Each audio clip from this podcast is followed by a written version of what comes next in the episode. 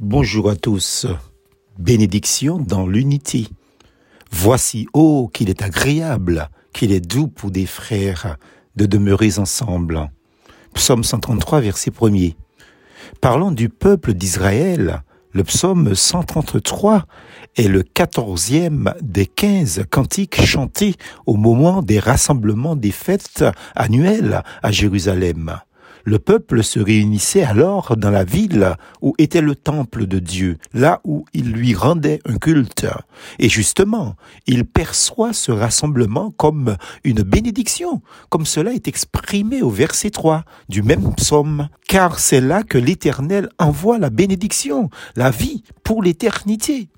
Il y a quelque chose d'heureux, de magnifique, de divin qui se passe quand le peuple de Dieu se réunit et qui ne pourra jamais se produire ailleurs sinon que dans la communion fraternelle ou le rassemblement des croyants par le Saint-Esprit.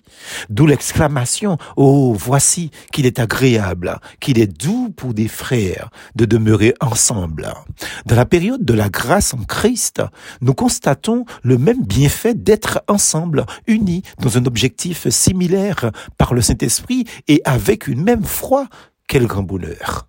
C'est ce que nous voyons déjà dans l'Église primitive.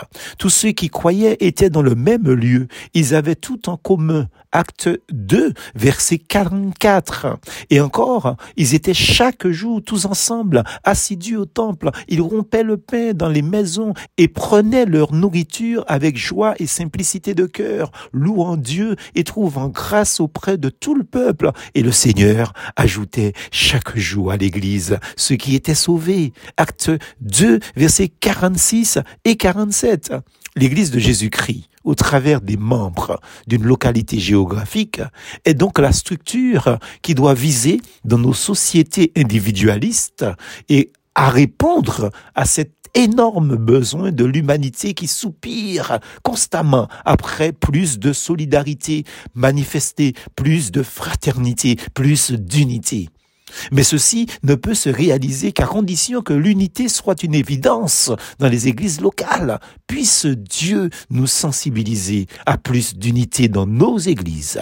Car les lieux où cela doit se vivre sincèrement, ce sont dans les rassemblements de ceux qui se disent attachés à Dieu et à son Fils Jésus-Christ par le Saint-Esprit. Je suis persuadé que de telles assemblées existent. Pourquoi ne pas chercher lors du prochain dimanche une telle communauté pour rendre avec d'autres un culte à votre Dieu. Dieu veut vous bénir là. Plus force en Jésus.